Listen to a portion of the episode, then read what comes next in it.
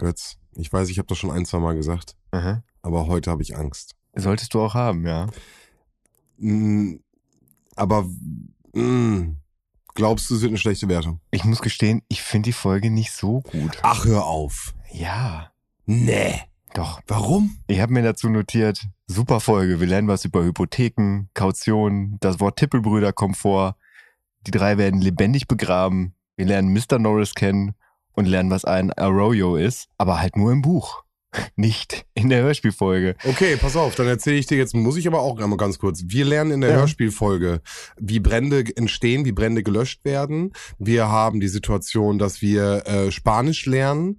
Wir haben ähm, das erste Mal, und ich hoffe da wirklich Punkte von Roman zu bekommen, dass wir eine Außenseitersituation haben, die sich selber stellt und die in einen Kampf gerät, was dann in eine gute Situation endet.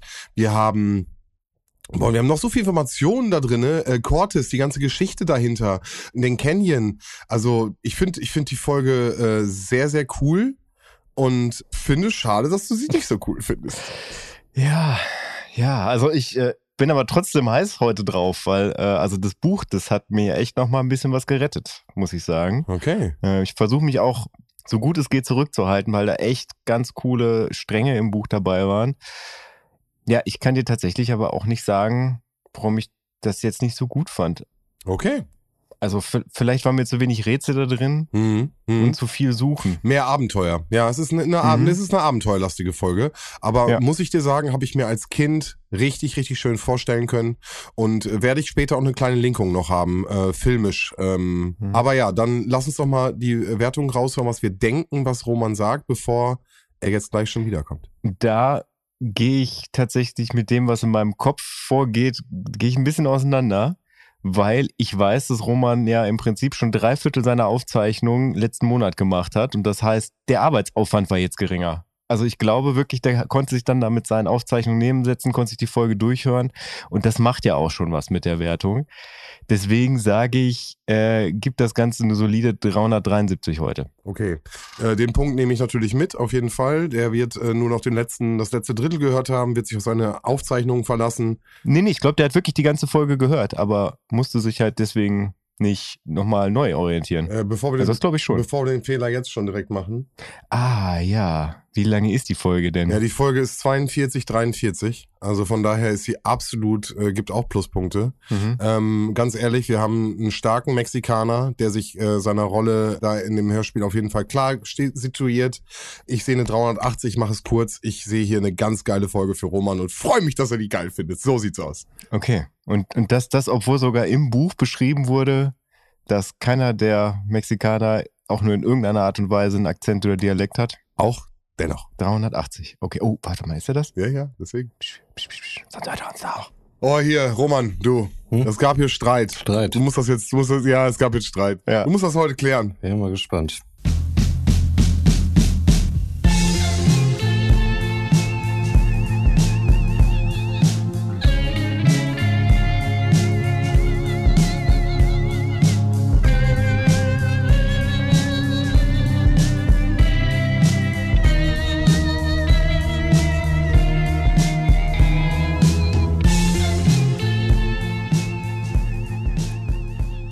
Hallo und herzlich willkommen zu einer neuen dritten Abfahrt im Monat. Oder wie wir Mexikaner zu sagen pflegen, grüß dich. Und damit, hallo Sven, hallo Götz, wie geht es euch? Ja, grüß dich. Hi.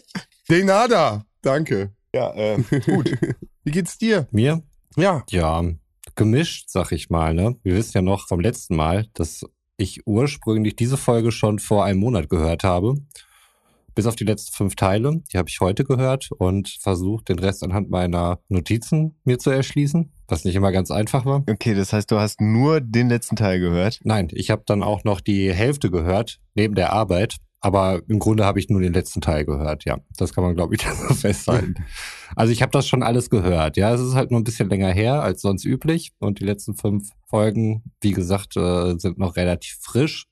Und zwischendurch habe ich bei den ersten 20 Teilen von 40 Teilen dann irgendwie nochmal reingehört. Okay. Ich war heute tatsächlich kurz davor, beziehungsweise eigentlich schon vorgestern, bis mir dann aufgefallen ist, Mist, Roman hat das denn alles schon gehört, dir die alte Fassung mal zuzuschicken, weil ich für diese Folge der dritten Abfahrt nicht nur das Buch gelesen habe, nicht nur die Hörspielfassung in der alten Fassung gehört habe, nein, ich habe auch die Hörspielfassung in der neuen Fassung gehört und war erschrocken darüber, wie lieblos diese Musik ist im Gegensatz. Also ich finde gerade in der Folge ist mit der alten Musik, die ist irgendwie richtig gut eingesetzt, also auch dramaturgisch. Ja, und dann, aber dann dachte ich mir, wenn ich die dir jetzt zuschicke, dann, dann hörst du sowieso nicht rein. Nicht jeder so ein Freak, der so ein Buch mal gerade irgendwie innerhalb von äh, zwei Stunden liest oder so, wie Götz das gemacht hat, jetzt, ähm, damit wir hier die Aufnahme noch realisieren konnten. Wirklich, in kürzester Zeit, muss man wirklich sagen, ja. Respekt. Naja, also es waren schon mehr als zwei Stunden. Ja, aber trotzdem kürzester Zeit. Muss man auch mal erwähnen. Aber nicht viel mehr, oder? Aber ich muss sagen, ich fand das Buch, also mir, mir kam tatsächlich dazu gute, dass ich äh, bei der Arbeit jemanden ins Krankenhaus bringen musste, wo ich länger warten musste als gedacht. Ja, Gott sei Dank. Ja. Und ich dann im Krankenhaus sitzend die drei Fragezeichen lesen konnte, wo tatsächlich jemand auf mich zukam. Ich dachte, was will der jetzt von mir? Und mir einfach freundlich zeigen wollte, dass er auch drei Fragezeichen-Fan ist. ja, denn drei Fragezeichen-Fan verbinden sich. Roman, du Ja. gehörst jetzt auch dazu. Du gehörst Ja. auch dazu. Ich würde niemanden ansprechen. Wenn irgendjemand im Wartebereich äh, die drei Fragezeichen äh, lesen sehen würde, würde ich äh, lediglich mit den Augen rollen. Und vielleicht laut seufzen. Aber mehr Reaktion ist da nicht. Da gibt's keinen Fistbump oder sowas. Naja. Außer es ist Götz. also das Buch ist wirklich, also es hat mich mitgenommen, es hat mich unterhalten und äh, ich, das hat mir wirklich auch da über die lange beschwerliche Wartezeit in den Weg geholfen, die ich da mit FFP2-Maske auf hinter mich bringen musste. Jetzt weißt du, was, worauf ich mega gespannt bin? Hä? Ob die Folge im Hörspiel Roman auch mitgenommen hat. Oh ja, Das wäre darum geht's ja eigentlich. Ich vergesse das das immer. wär der Oberhammer. Das wäre der Oberhammer. Aber bevor es damit losgeht, hast du noch zwei Fragen an ihn. Das stimmt. Wir sollten irgendwie, das fehlt noch ein Jingle, Ja. zwei Fragen an Roman. Zwei Fragen an Roman. Das muss aber auch nicht äh, zwingend was mit drei Fragezeichen zu tun haben. Also ihr könnt mir auch gerne zwei irgendwelche anderen Fragen stellen. Da bin, bin ich auch total cool. Ey, das Format finde ich eigentlich gar nicht schlecht. Aha. So, weißt du, wo man einfach wirklich so zwei Fragen. Und vielleicht hab, du, hast du eine und ich habe eine, weißt du? Und dann machen, stellen wir, jeder hat eine Frage und die stellen wir einfach Roman. Einfach, was wir gerade wissen wollen. Kommt er Donnerstag zum Joggen? Wäre eine Frage. Die kannst du stellen. Oder ich frage ihn, Roman, Nahostkonflikt. ja, genau, genau. Wie erklärst du deinen Kindern Krieg? so, weißt du? Nein, aber gut. Fand ich ganz interessant. Finde ich, Mhm. äh, halt mir fest. Nehmen Ja. wir mal mit für die Redaktion. Auf jeden Fall. Zwei Ja. Fragen an Roman. Also eigentlich ist es gar keine Frage, sondern die Kategorie heißt mysteriöse Decknamen. Mhm. Diesen Fall kennst du nicht? Kein Wunder, denn unter diesem Namen gibt es ihn auch nicht. Weißt du, welche Akte wirklich gemeint ist? Und die Akte trägt den Titel Die gläserne Bestie. Die gläserne Bestie. Sven weiß es schon. Du auch. Roman, du weißt das. Okay, also es ist irgendeine Folge, die irgendwie ähnlich ist. Es wurden nur andere Worte benutzt, irgendwelche Synonyme dafür. Die Folgentitel, der ähnlich Folgentitel, ist. ja, ja, also, genau. Na, beziehungsweise, nee, nee, nee, nee, nee, stimmt gar nicht. Also der, der Titel, die Folge könnte auch so heißen, weil die gläserne Bestie nämlich in der Folge vorkommt. Es geht um einen gläsernen Gegenstand in der Folge.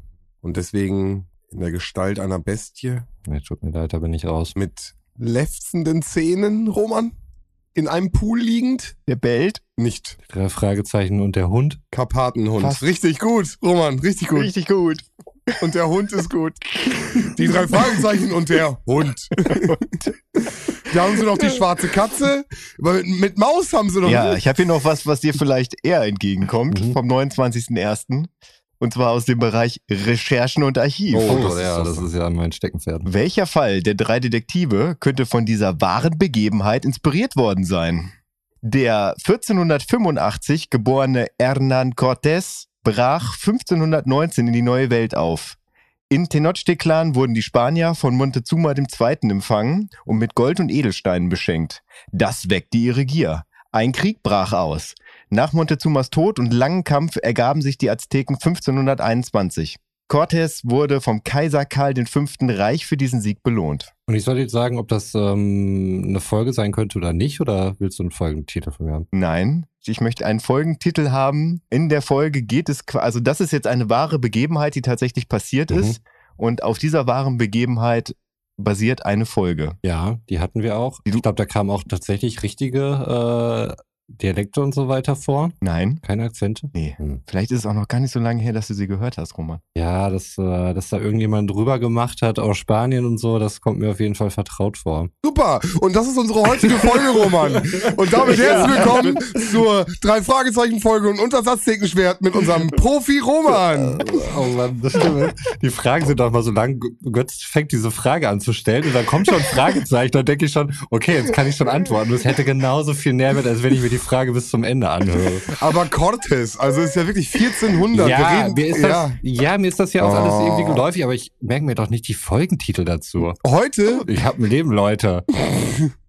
aber zu heute weißt du doch, welchen Folgentitel wir haben. Ja, Welchen Folgentitel? mit der Fragezeichen und das Aztekenschwert, das steht hier auf das schneide ich dahinter, das ist die richtige Antwort. ja. Oh Gott, das war dann die heutige. Aber war das nicht, wir hatten doch mal schon vor einiger Zeit irgendeine Der Folge. tanzende Teufel, da ging es halt auch um, also da hattest du halt, äh, aber, Aber da, da ging es aber nicht um Spanien. ja, und auch nicht um, um 14, also aber das war irgendwo Cortes. kamen die doch auch mal aus Spanien. Das war doch dieser Typ, dieser Die kommen immer Hochstapler aus oder Spanien. So. Warte, warte, warte, warte, warte, warte, lass Roman mal. äh, äh, Es gab doch mal diesen, der diesen, diesen einen Hochstapler irgendwie, ähm, der, der dann Mhm. irgendwie rüber gemacht hat. Und der kam doch auch ursprünglich aus Spanien, oder nicht? Du meinst äh, die Geschichte mit dem Teufelsberg? Ja, na klar meine ich die. Was denn sonst? Ja. Die vom Engelshaufen oder was? Da hast du natürlich recht. Aber das mit den Akzenten und Dialekten, Mhm. da muss ich tatsächlich eine neue Kategorie aufmachen und die heißt recht. Yeah. Ja, und zwar hast du ja die Theorie aufgestellt, dass ähm, der tanzende Teufel ja, was Dialekte angeht, Mhm. vielleicht so eine Art Zäsur dargestellt hat. Ja. Und ich sagte, ach Quatsch, die wurden so am Stück aufgenommen, das kann ja gar nicht sein. Aber der tanzende Teufel ist tatsächlich die letzte Folge, die äh, im ersten Rutsch aufgenommen wurde. Das heißt, alles, was danach kam, war der zweite Rutsch. Hm. Und bisher haben sie sich im zweiten Rutsch tatsächlich sehr zurückgehalten. Woher hast du die Information, dass es der erste Rutsch ist? Das finde ich jetzt auch spannend. Spotify. Wie? Hast du das Release-Datum dann einfach genommen, oder? Ah, schlau. Also ich, ich gucke jetzt gerade nochmal rein. Live in Spotify. Ah, wobei, nee, nee, nee, stimmt, stimmt gar nicht. Es war der zweite Rutsch. Der zweite Rutsch 1980, 80. Folge 21 und der tanzende Teufel war die letzte Folge, die 1980 aufgenommen wurde. Und dann der verschwundene Schatz 81, das Aztekenschwert 81 Okay. und dann bis zur Originalmusik. Folge 29. Ja. Gut. Alles klar. Coole Info. Und ich glaube tatsächlich, ich kann mich jetzt nicht erinnern, dass jetzt in der, in den nächsten Folgen irgendwann mal, außer beim Doppelgänger. Ich glaube, da wird noch mal, Ah, bis dahin. aber da kommen wir. Dauert noch ein bisschen. Von daher, mehr Culpa, Roman, mehr Culpa. Du musst ja nicht, ähm, obwohl, also nicht dafür, aber vielleicht dafür, dass du mich jetzt so bloßstellst und mir eine Frage stellst zu einer Folge, die ich gerade eben hätte hören müssen. Das finde ich schlimm. Also, wenn ich mich recht entsinne, hat er das jetzt eigentlich jedes Mal gemacht. Bestimmt. Also, du weißt nur nicht, welches ist. Es ist die erste oder die zweite. So von daher, stay tuned, Roman, stay tuned. Ich hoffe, nach der Aufnahme bringt mich irgendjemand ins Bett, weil ich garantiert nicht weiß, wo das steht. Okay, das wird eine super Aufnahme, Roman.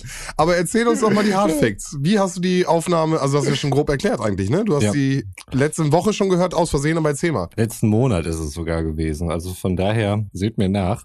Aber sonst noch ein paar ähm, Infos zu den Hardfacts. Laufzeit extrem moderat bei dieser Folge. 42 Minuten 45. Da geht natürlich mein Herz auf. Klicks verhalten sich total normal. Vielleicht kleine Unregelmäßigkeit am Anfang. Also die erste Folge mit, mit äh, 985.000, die zweite mit eine Million. Das lässt sich noch erklären, indem man dann halt den Intro-Song nicht hören möchte, sondern direkt zur Folge switcht. Und danach nimmt das dann einfach relativ linear ab im gewohnten Maße. Also hier keinerlei Unauffälligkeiten. Ja, genau. Und äh, Götz hat es eben schon gesagt, äh, 1980 deutsche Ersterscheinung, ähm, 81 als Hörspiel, also die kamen ein Jahr hintereinander. Und im Buch sind wir in der Originalnummer bei Nummer 26, was natürlich äh, mit der Hörspielzahl nicht übereinstimmt. Aber nichtsdestotrotz soll es hier genannt werden und wurde somit. Das Buch ist übrigens im Original 1977 rausgekommen, also sehr nah an den Hörspielveröffentlichungen und die deutsche Übersetzung kam auch erst 1980 raus. Also das ist im Prinzip sehr Hintereinander. frisch dann hintereinander Auf rausgekommen. jeden, auf jeden Fall. Ähm, kurze Frage, um vielleicht mein Fauxpas vom letzten und diesem Mal zu rechtfertigen. Die Folge jetzt, also das Aztekenschwert, ähm, kam das Buch vor oder nach der Folge raus, die wir letztes Mal besprochen haben? Also, der Sch verschwundene Schatz hatte seine deutsche Ersterscheinung 1973 als Hörspiel 81. Ja, also man muss aber doch dazu sagen, dass der verschwundene Schatz in der Buchreihe, ich glaube, auf Platz 6 ist und halt. Äh genau, 1966 ist halt die aller, allererste Erscheinung gewesen. Mhm. Aber wir reden jetzt ja auf die Deutsche. Ich glaube, das, was Roman meinte, war jetzt die deutsche. Nee, nee, ich wollte eigentlich nur wissen, wann die Bücher ursprünglich rausgekommen Neun, äh, okay, sind. nee, der verschwundene Schatz ist 1966. Also okay, das ist nee, weit, gut, weit, also, weit. Ja, nee, früher. keine, keine Errettung an dieser Stelle für mich möglich. Warum? Okay. Was, was hast du gedacht? Äh, ich habe es ja irgendwie in der falschen Reihenfolge dann gehört und äh, hätte gedacht, dass das vielleicht der äh, Bucherscheinung entsprochen hätte. Äh, leider elf Jahre später. Ja, knapp. Mhm. Ach, ganz knapp. Gut, aber dann, Götz, folgt der Titeltext deines Buches und ich versuche ihn mit meiner MC äh, zu vergleichen. Und wir schauen. Ja, ich würde erstmal den Titel der Originalausgabe vorlesen. Und man äh, kann daraus schon etwas sehen, worauf ich gleich später noch drauf komme. Und zwar im Original heißt das Buch The Three Investigators in the Mystery of the Headless Horse aus dem Jahre 1977. Kein Aztekenschwert, wobei, kleiner Spoiler schon mal, im Buch wird das Schwert auch an keiner Stelle als Aztekenschwert genannt. Ja, das ist ein Spoiler an der Stelle. Ich würde sagen, wir sind raus. ja, im Gegensatz zum Hörspiel. Ja, der Klappentext. Die drei Fragezeichen und das Aztekenschwert. Feuer. Die Ranch der Alvaros brennt. Die Brüder Pico und Diego Alvaro stehen vor dem Ruin. Und zu allem Übel wird auch noch Pico als Brandstifter beschuldigt und verhaftet. Eine wahrhaft unrealistische, aber von den drei Fragezeichen, befeuert durch Justus Eigen- und Spürsinn gehegte Hoffnung, könnte die Katastrophe abwenden, wenn sich nämlich das juwelenbesetzte sogenannte Aztekenschwert finden ließe, das ein Alvaro-Ahn seinerzeit von Cortés persönlich geschenkt bekam. Doch den historischen Dokumenten zufolge fand Don Sebastian, der letzte urkundlich erwähnte Besitzer dieser legendären Kostbarkeit, im Krieg mit Mexiko 1846 den Tod und stürzte samt seinem Schwert ins Meer. Mühselige und ausgiebige Nachforschungen der drei Fragezeichen ergeben, dass die Dokumente gefälscht sind.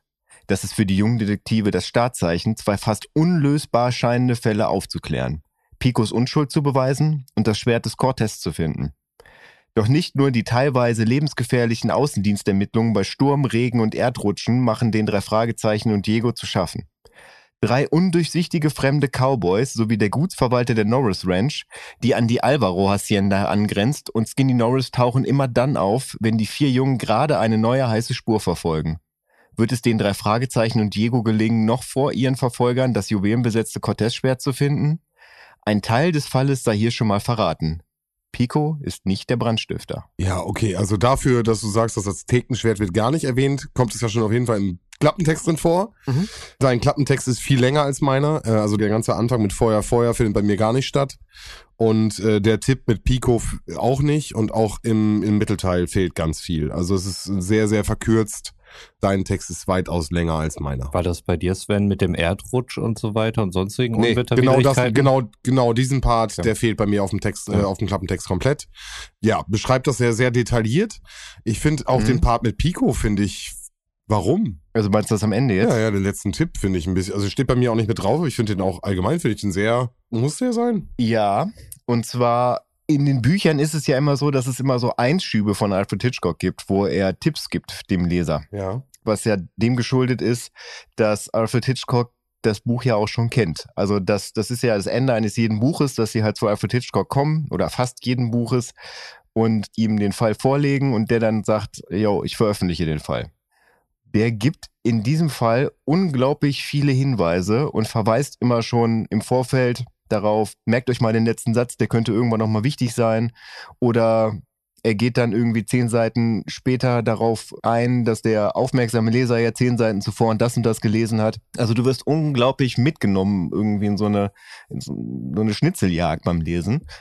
Und da wird halt auch schon sehr früh angedeutet, dass es einen Beweis gibt, der Picos Unschuld beweist, wenn man aufmerksam gelesen hat. Aber da finde ich, da sollten wir gleich erst zu kommen, wenn alle Beteiligten auf der Alvaro Hacienda das erste Mal auftauchen. Okay, Götz. Möchte nicht zu viel vorspoilern, sonst ja, ja, das ist richtig korrekt. Und da, mit, das ja. sind die richtigen Worte für Roman. Hol uns ab. Fang an. Wie hast du die Geschichte wahrgenommen? Ja, jetzt kommt hier wieder eine Nacherzählung ne? und nicht äh, meine komplett subjektive Empfindung. Also, wir befinden uns auf dem Schulhof. Entschuldigung, aber mir ist Ich grätsch gerade kurz rein. wirklich- Er grätscht, er grätscht einmal ganz kurz rein. Nee, nee, nee, nee. Also das, der, der Anfang ist relativ ähnlich, von daher, da möchte ich gar nicht so doll reingrätschen. Aber es gibt immer ein Vorwort von Alfred Hitchcock. Und jetzt, wo ich es gerade aufgeschlagen habe, sehe ich das wieder, was ich jetzt ziemlich witzig fand. Da werden einmal die drei Fragezeichen immer vorgestellt, dem, dem, äh, dem Leser. Also gerade dem Erstleser, die Erfahrenen, denen wird dann immer schon gesagt, ab jetzt könnt ihr weitermachen, ab jetzt könnt ihr weiterblättern. Also grätschst du doch rein.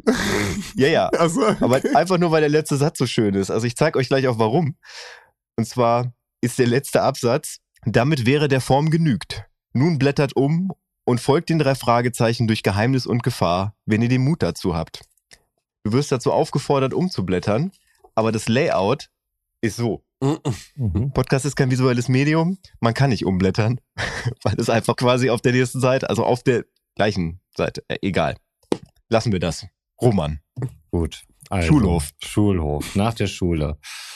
Diego Alvaro wartet auf die Jungs, den wir vorher noch nicht kannten und äh, jetzt in diesem Zusammenhang kennenlernen. Außer er sagt mir jetzt, Diego, das ist doch hier quasi der fünfte Beatle, ähm, aber dem ist, glaube ich, nicht so, oder? nein, wir lernen zum ersten Mal kennen. Scheint ein Mitschüler zu sein von den Jungs. Ja. Ja. Und ich glaube, im Schulkontext haben wir sie auch noch nie erlebt. Ne? Mir war bis dato gar nicht klar, dass sie überhaupt zur Schule gehen, muss ich sagen. Die haben sonst mal Ferien. finde ich äh, Chapeau. Also, dass dir das auffällt. Ja, du hast recht. Das ist das erste Mal, dass es im, im Schulkontext passiert. Und im Buch ist es tatsächlich so, dass, äh, also im, im Hörspiel wird ja, weist Peter ja darauf hin, dass Diego Alvaro auf sie wartet. Im Buch möchte er nur Justus sehen. Mhm. Und Justus fragt sich ja, pff, was will der denn von mir? So, das ist ja eigentlich so ein Eigenbrötler, mit dem habe ich gar nicht viel am Hut. Und dann entscheidet Justus, dass alle hingehen. So, weil äh, das ja, wenn dann auch, dann alle zu interessieren hat, weil er ist ja bestimmt ein Fall. Im Hörspiel ist es viel herzlicher, total toll. Die freuen sich direkt, dass Diego da ist.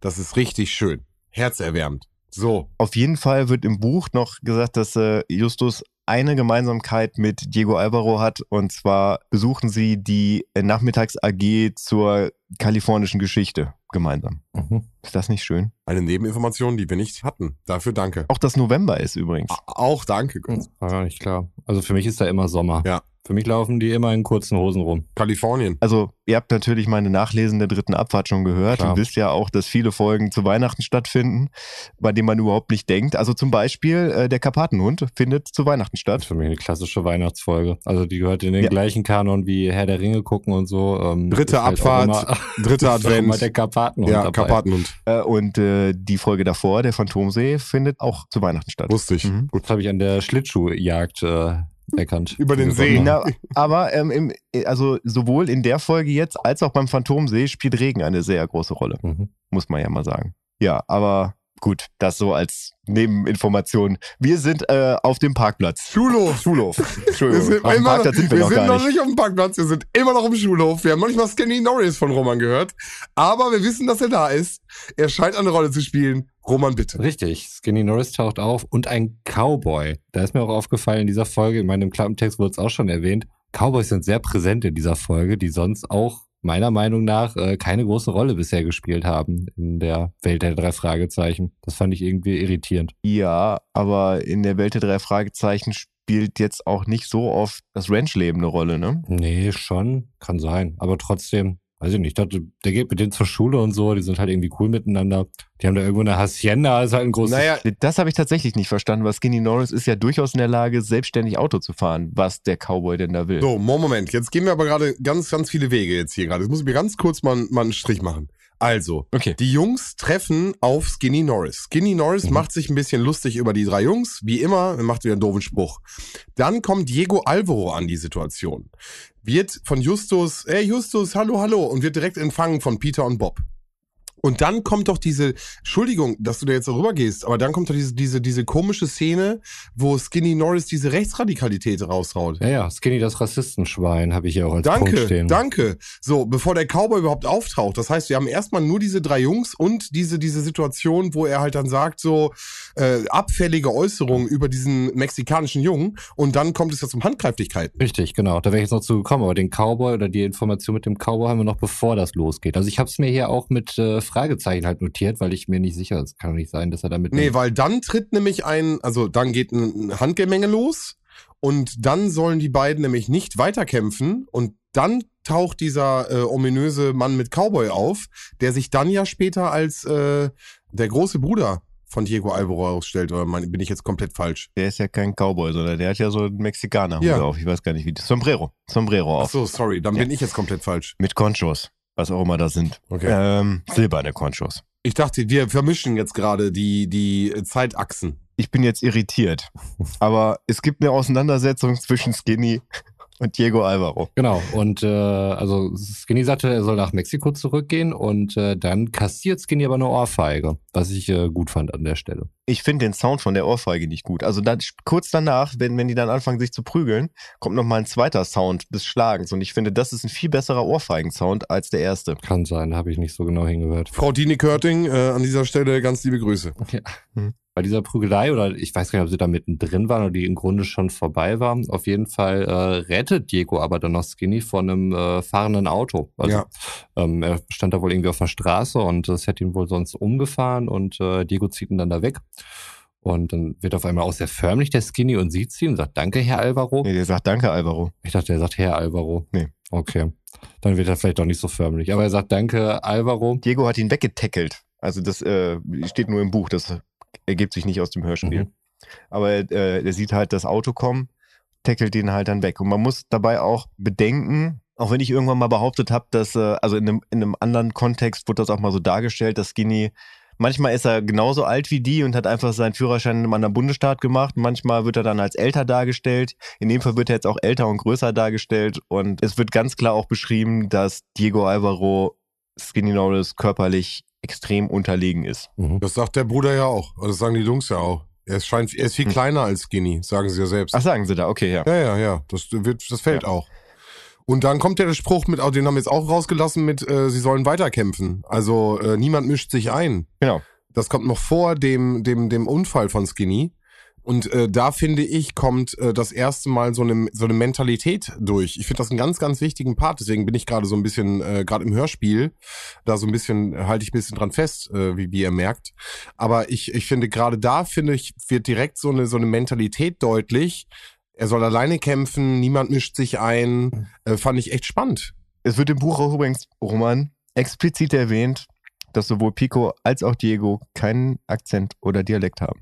Sehr offensichtlich nicht. Mm, Nichtsdestotrotz finde ich, merkst du durch Satzbauarten schon so ein bisschen, da ist was, da steckt was drin. Findest du? Hatte ich gar nicht den Eindruck. Also gerade wenn der Bruder noch kommt, der sich extrem vornehm ausdrückt. Aber findet, also findet ihr gar nicht im, im Duktus und in, in, dem, in, dem, in, dem, in der Stimmfarbe, dass da auf jeden Fall noch ein bisschen was mitschwingt? Fand ich überhaupt nicht. Ah, spannend. Okay. Mhm. Ja, also für mich, also das Bild eines Mexikaners wird auf jeden Fall gezeichnet. Ja, also ich, ich habe ihn auf jeden Fall die äh, schon seit Generationen da lebenden US-Amerikaner mexikanischer Abstammung abgenommen. ja, Ja, das finde ich super wichtig und das finde ich, ist, das transportiert das Hörspiel durch. Ja, ist ein ganz, ganz wichtiger Punkt. Ich habe da wahrscheinlich mittlerweile andere Erwartungen an ein drei Fragezeichen Hörspiel. Naja, wenn der Chinese nicht Chinesisch spricht.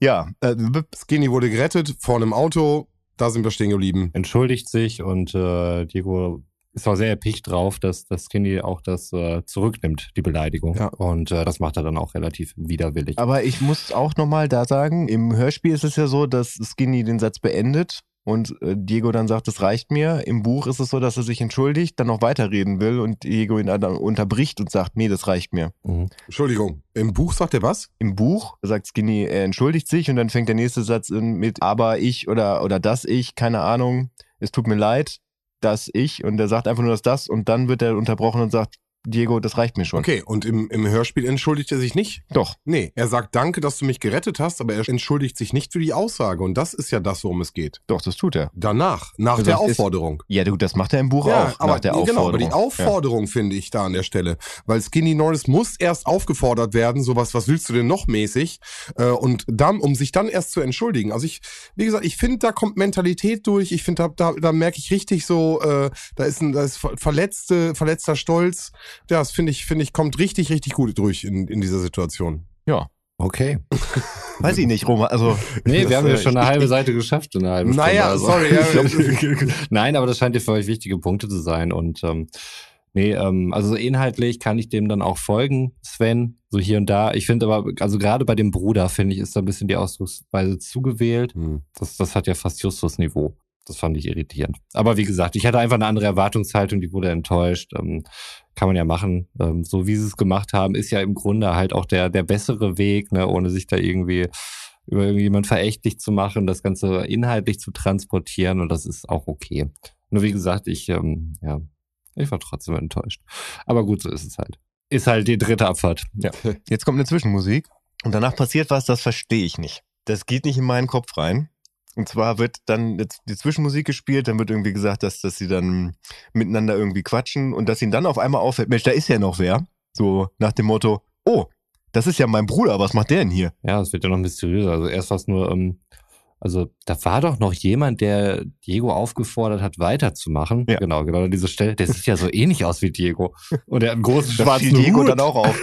Ja, okay, aber das ist für mich komplett erklärbar. Also ich weiß nicht, also vielleicht bin ich auch da so ein bisschen äh, ver verquert, aber Diego Alvaro geht mit den Jungs auf die eine auf die Schule und äh, Pico kam jetzt sozusagen dazu als sein Bruder, aber die kannten ihn nicht. Ja, aber Diego kennt ihn doch. Ja, aber das fragt ja Peter in der Situation. Und Diego hat ihn gar nicht wahrgenommen, weil er sich, wie gesagt, in einem Adrenalinrausch auf äh, Skilin draufbitzt. Also das kann ich komplett nachvollziehen. Wie, also es wird doch einfach von Alfred Hitchcock gesagt, dass, äh, dass den Jungs irgendwie nach kurzer Zeit auffällt, dass der noch wer Ja, das ist. sagt Peter sogar. War da nicht eben noch jemand mit dem Cowboy, mit, mit, mit dem Hut, bla bla, der, der, ja, das Echt? sagt, wird Also- gesagt. Also, in, also, in, also ich habe das so in Erinnerung, dass Alfred Hitchcock das sagt und dann Diego dann sagt, oh, hier ist ja übrigens noch mein Bruder. Ja, aber du musst ja die Situation vorstellen. Pico kommt dazu, als äh, Diego schon am Kämpfen war. Diego nimmt nicht mehr wahr, dass sein Bruder dazu Ach, kommt. so meinst du Und das? dann ist der Kampf vorbei und dann sieht er halt, ah, mein Bruder ist ja da. So, wir haben das jetzt alles geklärt, easy go. so und holt Pico dazu, hey Jungs, das ist mein Bruder Pico.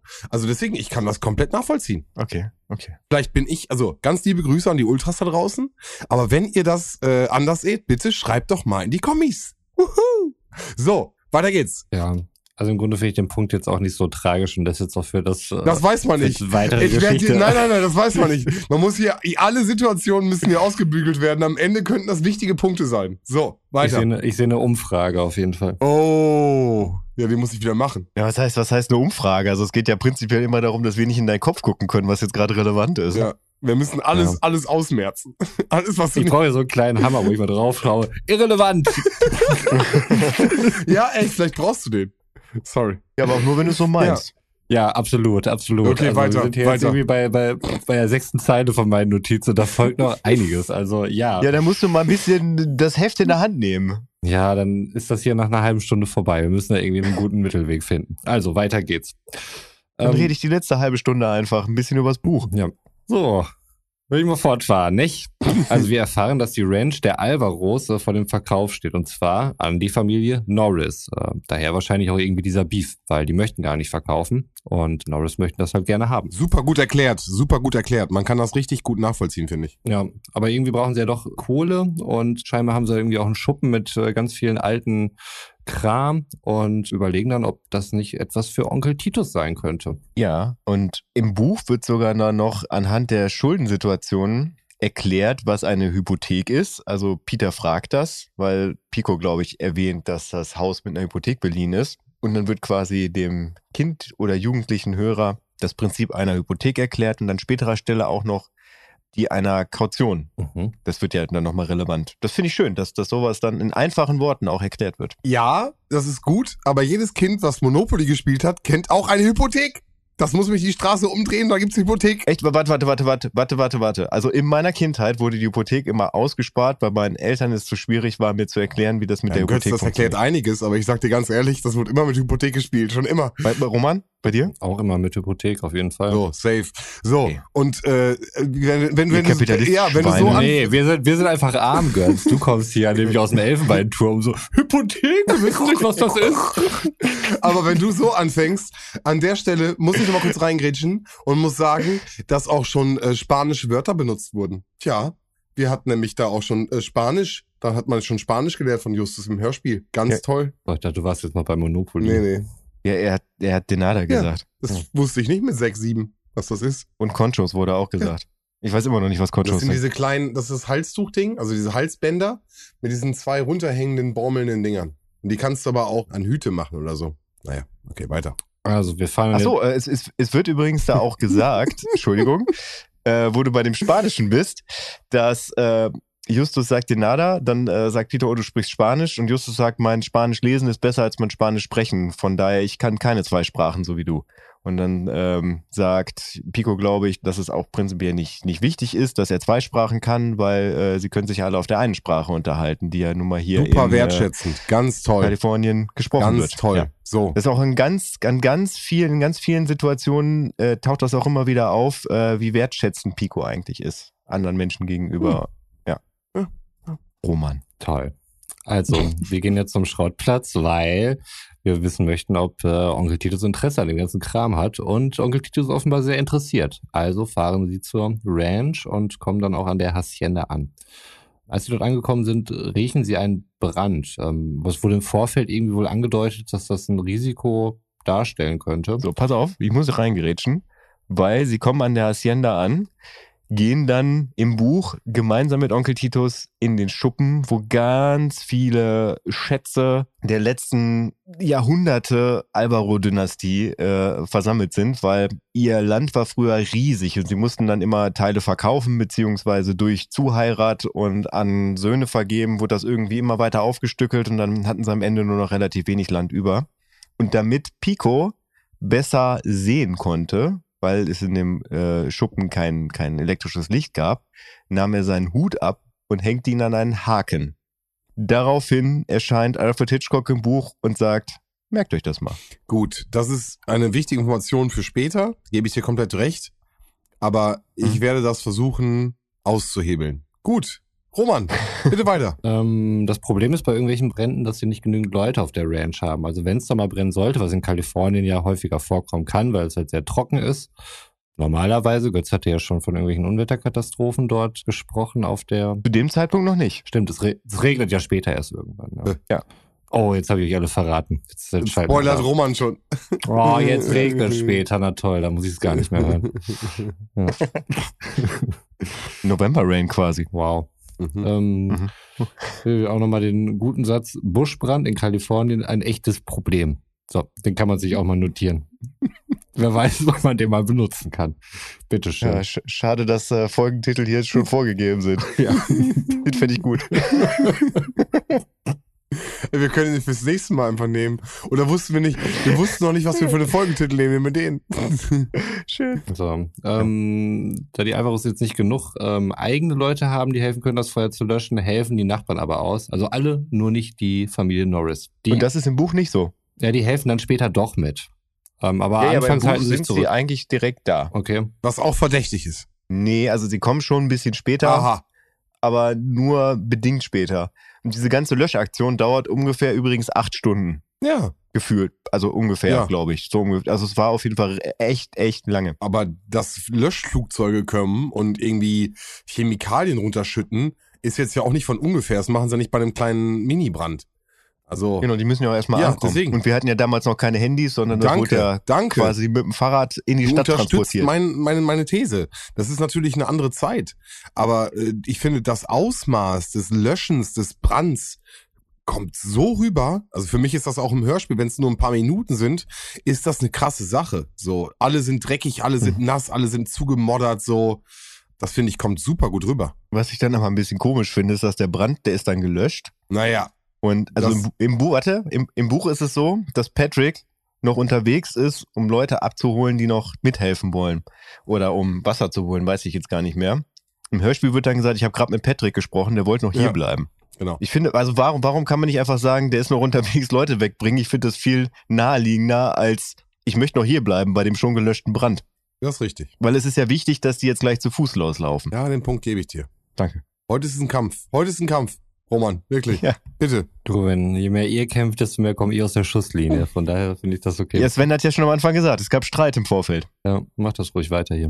Aber haltet es kurz, bitte. Das geht nicht. Das weißt du genau.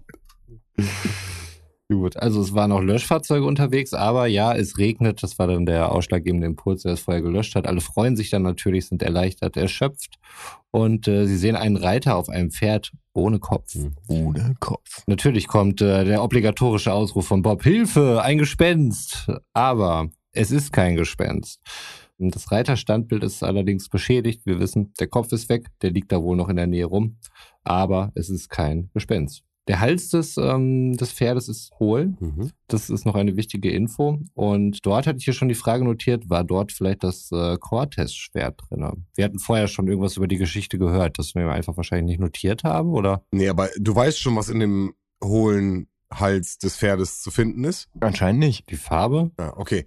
Also, in dem, in dem Pferd des Kopfes, was abgeschlagen worden ist, findet Mhm. Justus Jonas eine Schwertscheide. Aber eine, eine Scheide über der Scheide. Naja, und das ist ein ganz, deswegen da auch nochmal ein Punkt, den ich am Anfang vergessen habe. Schwertscheide war für Kinder und Jugendliche in dem Zeitalter immer, hihi, der hat Scheide gesagt. Aber dass es halt eine Schwertscheide Mhm. gab, war für mich äh, sehr früh ein, ein Wissen, was ich mitbrachte. Die Schwertscheide, das, wo man die Schwerter reintut, damit sie einen nicht schneiden, ja, war an dem Punkt in dem Pferd im Hals versteckt. Nee, das ist nämlich keine Schwertscheide, die man um das Schwert macht, damit, Ist richtig, Äh, damit man sich ist nicht richtig. schneidet, sondern es ist eine Scheide, die über die Scheide gemacht wurde, damit die Scheide, die äh, wahrscheinlich mega verziert war, nicht Jetzt haben beschädigt wir ganz wird. oft Scheide gesagt, wenn wir nicht gleich irgendwie FSK 18 kriegen, weiß ich es auch nicht, aber du hast vollkommen recht. Was dazu zählt, dass es nochmal ein sehr seltenes, äh, edles Exemplar ist. Und da wird ja direkt dann die Vermutung äh, aufgestellt. Es muss für das Cortes-Schwert sein. Wird auch im Hörspiel da Cortes-Schwert gesagt? Ja! Weil im Buch wird die ganze Zeit Cortes-Schwert gesagt. Es wird nicht einmal, also das war jetzt im, äh, im Klappentext war das mal eine Ausnahme, aber es heißt immer das Cortes-Schwert. Götz, wie soll ich denn auf Cortez-Schwert gekommen sein, wenn das nicht im Hörspiel vorgekommen Danke, ist? Roman. Also es muss auch so Danke. explizit vorgekommen sein, dass ich es mir sogar notiert habe und das mit der Scheide nämlich nicht. Okay. Oh, das Gesicht müsstet ihr jetzt sehen. Das ist ein sehr schönes Gesicht. Das ist das Gesicht, wenn Götz mal nicht recht hat. Und das kennt man nicht, weil es sehr, sehr selten ist. Es ist ein sehr seltenes Gesicht. Ist äh, wieder der, der, der Moment für den Roman hat recht.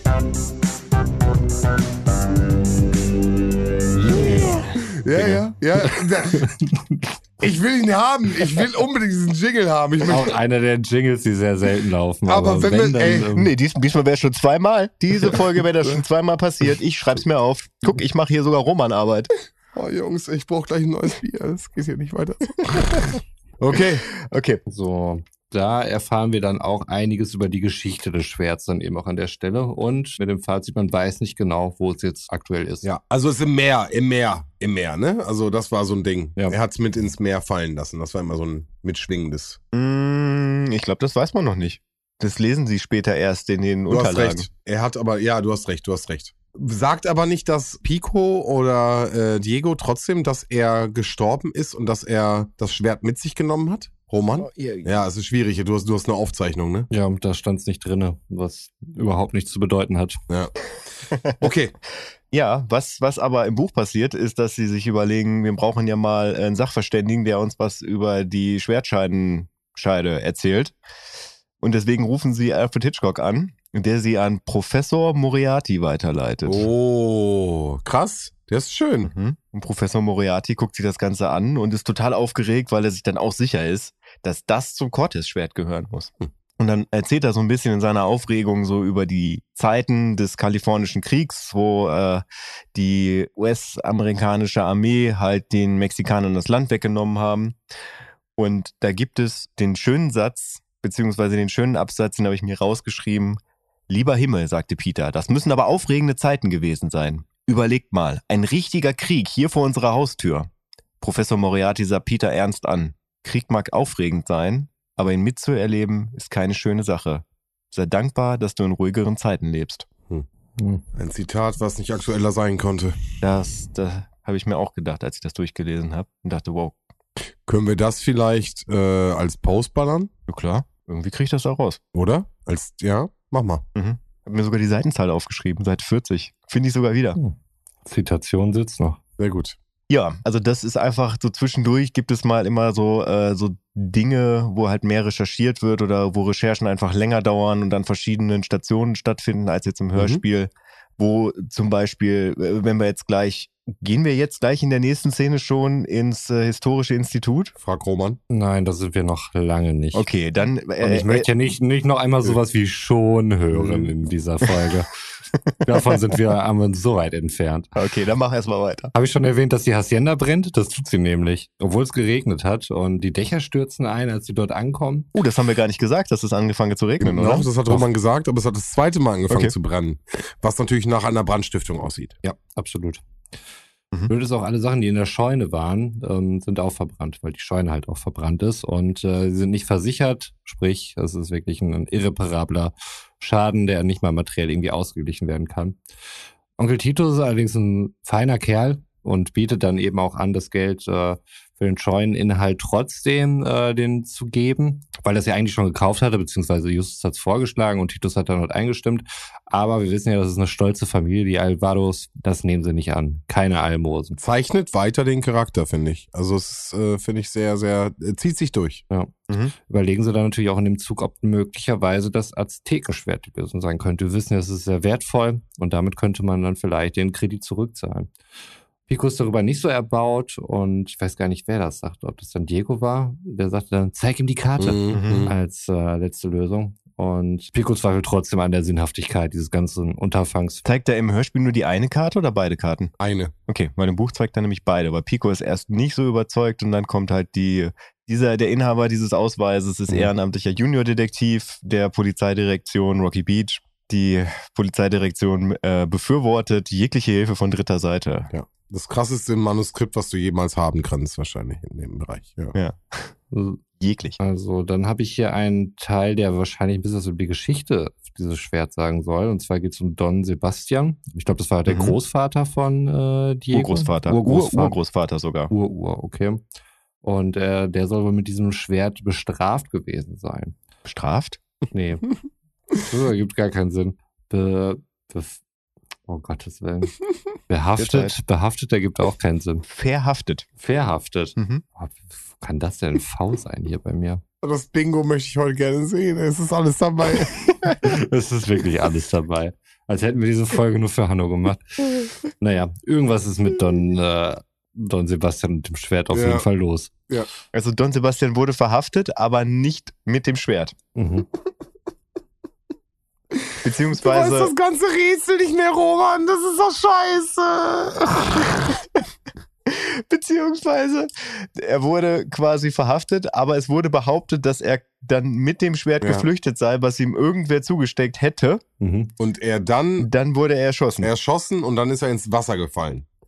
Und bewacht wurde Ja. er von, und jetzt Götz, brauche ich deinen Support. Oh, der eine hieß Brewster, der andere hieß Kane Ja, und der dritte habe ich vergessen. McPhee.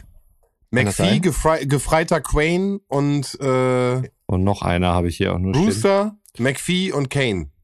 Diese drei Menschen haben auf ihn Ja. aufpassen sollen und haben später ein Schriftstück unterschrieben, wo drin steht, eine Aussage getätigt, wo drin steht, dass er geflüchtet sei mit dem Schwert und sie hätten ihn getötet und er sei ins Wasser gefallen. Das ist die Genau. Aussage, die ihm Und am nächsten Tag waren sie verschwunden, diese drei. Die sind desertiert, genau. Das ist aber erst aufgefallen, als sie recherchiert haben. Ja. Und da fällt ihnen auf, dass diese Jungs, diese drei, genau einen Tag später desertiert sind und sind diesem Ganzen entflohen. Und das ist Justus schon ein bisschen sonderbar, weil gestern noch eine Aussage getätigt, äh, dass das Schwert auf jeden Fall nicht da ist und einen Tag später dann irgendwie nicht mehr bei der Armee zu sein, ist schon irgendwie auffällig. Und so gehen die Recherchen weiter. Ja. Crane hieß er Dankeschön. übrigens. Entschuldigung. Feldwebel James Brewster, Unteroffizier William McPhee und Gefreiter S. Crane. Da gab es keinen Dankeschön. Vornamen. Mhm. Okay. Ja. Das Ganze soll wohl stattgefunden haben in Condor Castle. Und das ist irgendwie eine Ortschaft, die denen überhaupt nichts sagt. Steht aber so als Ort auf dem Schreiben. Und wir fragen sich, ob das möglicherweise irgendein Codewort oder so etwas sein kann. Suchten auch in alten Karten dann irgendwie nach diesem Ort, sind aber nicht fündig geworden. Und jetzt geht's zurück ins Forschungsinstitut. Nee, da sind sie schon Genau. die ganze Zeit und gucken dann Genau. nach Karten. Also sie sind da schon einmal, gehen wieder zurück und gehen nochmal in- ins Ja, Forschungsinstitut. genau, genau, genau. okay. Dann waren wir vorher wohl auch schon irgendwann da. genau, gerade eben. Das kann sein. Ja, also im Buch ist es tatsächlich so, dass sie erst den Brief finden mit Condor Castle, der auf Spanisch äh, verfasst ist. An seinen Sohn. Genau, der an, äh, an José, den äh, sie sich dann von Pico übersetzen lassen und nach der Übersetzung fällt dann auf einmal Bob, glaube ich, auf, dass da Condor Caso drüber steht. Was, was denen natürlich im spanischen Original gar nicht so bewusst geworden ist, dass es eine Ortsangabe sein könnte. Und sie sich dann fragen, was ist denn das überhaupt? Und sie suchen das und suchen das und finden das nirgendwo. Bis Peter dann diesen Witz macht, den er auch im Hörspiel macht. Wir brauchen einfach äh, eine richtig alte Karte und einen richtig alten Indianer, der uns erzählen kann, was auf dieser Karte steht oder sowas. Ich krieg's gerade nicht mehr hin. Roman, was hat der Indianer gesagt? Keine Ahnung. Der Mega-Gag muss mir wohl entgangen sein. Ja, anscheinend. Wieso? Peter sagt selber, den, der Witz war auch nicht so gut. Aber ja, da geht's dann darum, dass Justus dann feststellt, yo, das war ja im Prinzip ein Hint an seinen Sohn.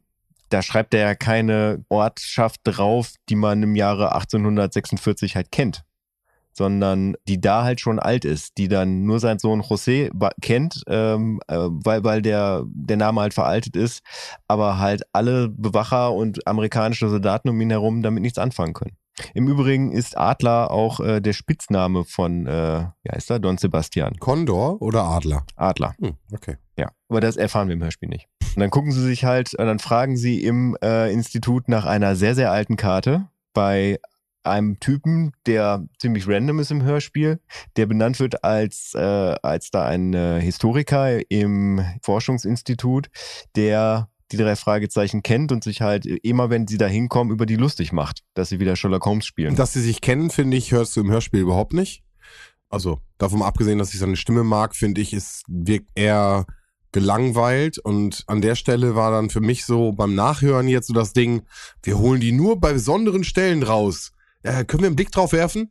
Ja, okay, kommt mit. Klar. So, das war so ein Ding, wo ich denke so, ja, da hätte ich mir gern gewünscht, irgendwie nochmal so zwei, drei Sätze, irgendwie, hey, wäre super und so ein bisschen mehr Struggle. Aber im Endeffekt dürfen sie auf diese Karte gucken und der laute Ausruf von Diego macht es dann deutlich. Sie sehen Condor Castle auf einer Karte von 1790, also 30, 40 Jahre bevor wir mit äh, San Sebastian Mhm. unterwegs sind. Also ja, eigentlich eine coole Situation. Ich hatte mir noch notiert, dass der Typ vom Forschungsinstitut klingt wie Gerhard Schröder. Aber da es jetzt äh, schon einen Monat her ist, kann ich diese Aussage nicht bestätigen. Ja, Möchte sie aber auch nicht äh, verneinen. Kann sein. So, ähm, Justus muss allerdings Verwandte besuchen gehen. Mathilda wurde wohl etwas lauter und da habe ich mir hier sogar hier notiert, Götz, was war denn da los? Weil äh, im Hörspiel erfahren wir jetzt nichts äh, weiter von dem Disput. Kann ja sein, dass das irgendwie im Buch 20 Seiten lang ausgeschmückt worden ist, wie sie sich Beleidigung an den Kopf werfen oder so. Also es ist doch einfach nur, dass Mathilda ihm erklärt, dass er auf eine Familienfeier muss, oder nicht? genau. Ja. Ja. Aber er erzählt halt nur, dass sie etwas lauter wurde. Ja, weil Justus nämlich natürlich mit seinen Homies weiter die Spur verfolgen möchte. Und Mathilda dann ein bisschen sauer ist, weil sie dann sagt, ey Justus, hast du das schon wieder vergessen? So dein, ich glaube Großonkel war es, hat seinen 80. Geburtstag und in San Francisco und zieh mal da hier deinen besten Anzug an, wir fahren da jetzt hin. So, nicht hier abhauen. Und da ist sie schon ein bisschen fuchsig geworden, ja. Okay. Dachte, da wäre vielleicht noch, noch mehr gewesen und irgendwie ein Nee, es ist einfach nur, dass, dass sie es wahrscheinlich Justus äh, seit zwei Wochen jeden Tag erzählt und dass es am Kalender am, am Kühlschrank steht und Justus das wieder verballert hat, weil er da voll in seinem Fall drin war. hm, in seinem Detektivspiel. Detektivclub nennt Tante Mathilda das oft auch. Okay. Oder Knobelclub. Knobelclub. Finde ich nicht schlecht. Das ist ein schöner Diss, muss man schon sagen an der Stelle. Also Props an Mathilda von hier aus. Also Don Sebastian war auf jeden Fall wohl auf der Flucht und äh, ihm dämmert halt auch, dass die drei, die auf ihn aufgepasst haben, oder diese drei Wachen, ihn möglicherweise gar nicht erschossen haben und selber das Schwert haben wollten. In dem Moment sind wohl vier große schwarze Hunde erschienen und jemand gibt ihnen einen Befehl durch eine Pfeife oder einen Pfiff. Warte mal, du musst erst mal erzählen, dass sie vom Schrottplatz zur Hacienda zurückgehen. Ich muss aufpassen, ey. Ich, ich, hätte, ich hätte in der Zeit jetzt bestimmt schon 15 Mal dazwischen gerätschen können, weil irgendwas im Buch stattgefunden hat, was im Hörspiel unterschlagen wurde. Ich, ich, Hm. ich gehe hier wirklich nur an den wichtigen Stellen rein. Ne? Wir sind hier schon gleich bei einer Stunde. Wir sind schon über eine Stunde und haben noch nicht mal die Deswegen, Hälfte. ich, ich könnte ich könnt hier allein, glaube ich, eine Stunde über das Buch erzählen. Also von daher, ich halte mich schon zurück. Ja, aber dann mach das, wenn ich hier fertig bin. Nein, warte kurz, bitte. Also ich, ich habe tatsächlich sogar, sogar eine komplette Figuren rausgelassen, die, die eigentlich mega cool sind. Don Emilio Paz, der Typ, der Pico Geld geliehen hat, bei dem er jetzt wohnt, weil, habt ihr euch nicht die ganze Zeit gefragt, wo wohnen die jetzt eigentlich, jetzt wo die Hacienda abgebrannt ist? Nee.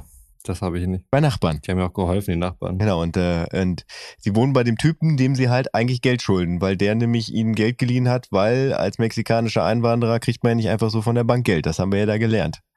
Auch noch leichte Gesellschaftskritik.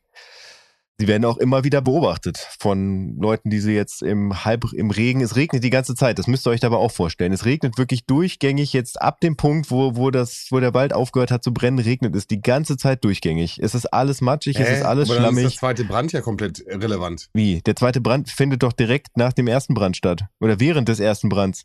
Die Hacienda brennt doch auch schon, während sie das andere Feuer Ja, löschen. und dann regnet es und dann brennt es nochmal. nee, die Hacienda brennt die ganze Zeit schon. Sie konnten die Hacienda nur nicht sehen, weil sie quasi hinter dem Hügel waren, auf dem das Cortes-Standbild Aber es hat steht. die ganze Zeit Ja. trotzdem geregnet und sie re- brennt trotzdem weiter. Es hat ja erst zum Ende, also als das Feuer eigentlich schon aus war, hat's angefangen zu regnen. Okay. Ja, und aber jetzt regnet es halt wirklich die ganze Zeit durchgängig. Deswegen ist es auch überall matschig. Das wird im Buch nachher noch relevant. Worauf ich eigentlich nur hinaus wollte, ist, sie werden im Buch die ganze Zeit verfolgt. Also entweder von, von Skinny, die, den kriegen sie mit, oder von, von jemandem, den sie nicht zuordnen können, wo sie irgendwann sich sicher sind, dass das der Cowboy Cody ist. Das fehlt mir im Buch ein bisschen. Im Buch fehlt mir so ein bisschen der Gegenspieler, äh, im Hörspiel. Im Hörspiel fehlt mir ein bisschen der Gegenspieler. Aber ich habe ja gesagt, ich grätsch nur rein, wenn ich muss, und ich muss eigentlich gerade gar nicht. Vier Hunde. Vier Hunde. Eine Mission. Vier Hunde, genau. Sie kriegen einen Befehl, retten sich auf den Baum und wer steht da? Cowboy Cody, den Götze eben gerade noch vermisst hat und Skinny Norris. Ähm, die sind nämlich auch da. Auch der Sheriff kommt vorbei und äh, Cody sagt, dass die Jungs einfach aufs Grundstück gegangen seien. Ähm, was natürlich nicht der Wahrheit entspricht. Ich meine, die wurden ja mehr oder weniger verjagt oder mussten sich da irgendwie retten. Pico ist auch da. Pass auf, pass auf, pass auf. Hm. Im Hörspiel glaubt der Sheriff den Jungs ja nicht, so wirklich, ne? Also, dass, dass sie halt sich auf dem Grundstück befinden, weil sie halt von den Hunden dahin gejagt wurden. Im Buch ist es so, dass sie vor den Hunden flüchten müssen und sich dann sagen, scheiße, wir müssen zu den Bäumen dahin, aber da ist ja der Staudamm im Weg. Wir müssen es versuchen, wir müssen da über den Staudamm rüber. Und damit die, äh, die Hunde, die denken dann, es wäre kürzer durchs Wasser und springen dann halt in den Fluss, weswegen sie nass sind. Und schwimmen dann hinter denen her, was sie natürlich aufhält, was den Jungs dann die Möglichkeit gibt, doch noch die Bäume zu erreichen vor den Hunden. Und darauf weist Bob dann hin und sagt, hey, gucken Sie mal, Sheriff, die Hunde sind nass. Die wären ja nicht nass, wenn wir nicht vor den Hunden weggelaufen wären, sondern äh, dann wären die ja trocken. Das hat er bestimmt anders formuliert, aber prinzipiell war das der Aufhänger, wo der Sheriff dann ins, ins Grübeln kommt und sich denkt, ah, vielleicht ist das ja doch Quatsch, was Cowboy Cody da erzählt. Im Buch ist es dann auch so, dass, dass die nach dieser Situation äh, dann erstmal die Szenerie verlassen. Cowboy Cody sagt dann, äh, also der hat den Sheriff aus einem ganz anderen Grund gerufen, dass er ihm was zeigen wollte. Die Jungs fragen, was das ist. Der Sheriff sagt, das kann euch mal ein Scheißdreck interessieren und dann gehen sie zur Hacienda zurück. Und dann kommt nämlich der Sheriff mit Cowboy Cody und Skinny Norris nämlich auf die Ranch, wo nämlich erst Pico ist. Aber Pico kommt im Hörspiel einfach so random vorbei, weil er mal gucken wollte, was hier eigentlich los ist. Auf dem Land der Familie Norris. Ja, und der Sheriff konfrontiert ihn mit äh, Picos, also seinem eigenen Hut, der ähm, gefunden wurde und wohl was mit dem Brand zu tun haben könnte. Denn der Hut lag beim Lagerfeuer, was sie als äh, verantwortlich für den Brand ausgemacht haben. Und Pico wird daraufhin verhaftet. Was denn? Mhm, Überhaupt nicht bastet. Sie besuchen Pico im Gefängnis, sind ja nette Typen. Pico sagt, äh, er hat den Hut in der Scheune auf einen Haken gehangen. Da haben wir es wieder, worauf wir ja schon mit dem Kopf richtig reingedrückt worden sind. Naja, aber erstmal, also das wird nur sehr kurz da beschrieben. Die besuchen ihn dann halt im Gefängnis und er sagt am Anfang, er wüsste nichts, er wüsste nichts und dann, äh, dann bearbeiten sie Pico da. Und das finde ich tatsächlich ganz cool, weil die nämlich außerhalb der Eröffnungszeiten in das Gefängnis kommen. Das sind Bob und Peter. Und der, der Typ dann sagt, ja, also ihr könnt jetzt nicht da rein, außer ihr seid der Anwalt. Wo Bob dann sagt, ja, unser Klient ist da drin. Und dann lacht der Polizist hinaus und sagt, haha, ihr seid Anwälte? Und sagt nee, wir sind Detektive. Und dann lacht der Polizist nochmal, beziehungsweise dann wird er schon ein bisschen böse und grantig, weil er meint, ihr steht mir hier die Zeit, verpisst euch mal. Und dann kommt eine wohlbekannte Stimme von hinten, Samuel Reynolds, der sagt, habt ihr ihm schon die Karte gezeigt? Und dann zeigen sie nämlich die Karte. Und so kommen sie nämlich ins Gefängnis rein. Das finde ich ziemlich cool. Und da wird dann halt in einem minutenlangen Verhör Pico so lange auf die Finger gekloppt, bis er dann irgendwann die Erhellung hat, yo, da war ja mein Hut. Daraus ergibt sich dann natürlich die Frage, ob jemand absichtlich den Hut am Lagerfeuer platziert hat, um Pico dann eben zu belasten.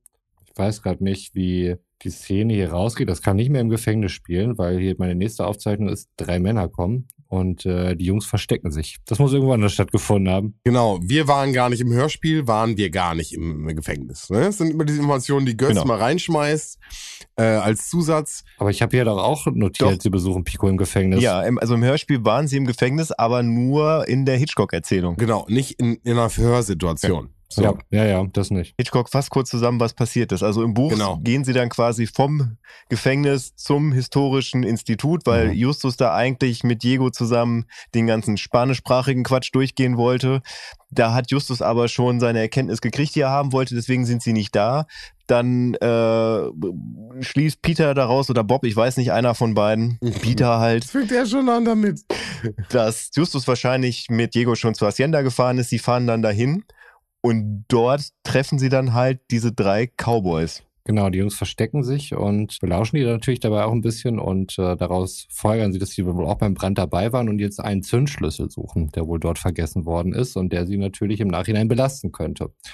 Als die drei Männer dann dort äh, weggegangen sind, weil sie nicht gefunden haben, können sie sich dort ein bisschen austoben und finden auch relativ zügig dann eben diesen Schlüssel. Allerdings werden sie von den äh, Männern entdeckt. Habe ich denn hier da geschrieben? Hey, was tut ihr da? Ja. Ja, gut. Ich weiß nicht, warum ich mir das hier notiert habe. Weil sie es wahrscheinlich gesagt haben. ja, schon, aber dann könnte ich ja alles hier wörtlich transkribieren und das wird nicht passieren. Oh, das wäre schön. Oh, es wird wunderschön. Auch wenn es besser wäre. Mittlerweile gibt es bestimmt Programme für, das erledigen Ja. können. Es gibt übrigens für, für alle, die mal irgendwie Teams-Calls haben oder so, es gibt die Funktion, dass man während des Teams-Calls Untertitel einstellen kann. Allerdings nur englische. Also das heißt, auch wenn die Leute Deutsch sprechen, wird versucht, das Englisch zu untertiteln.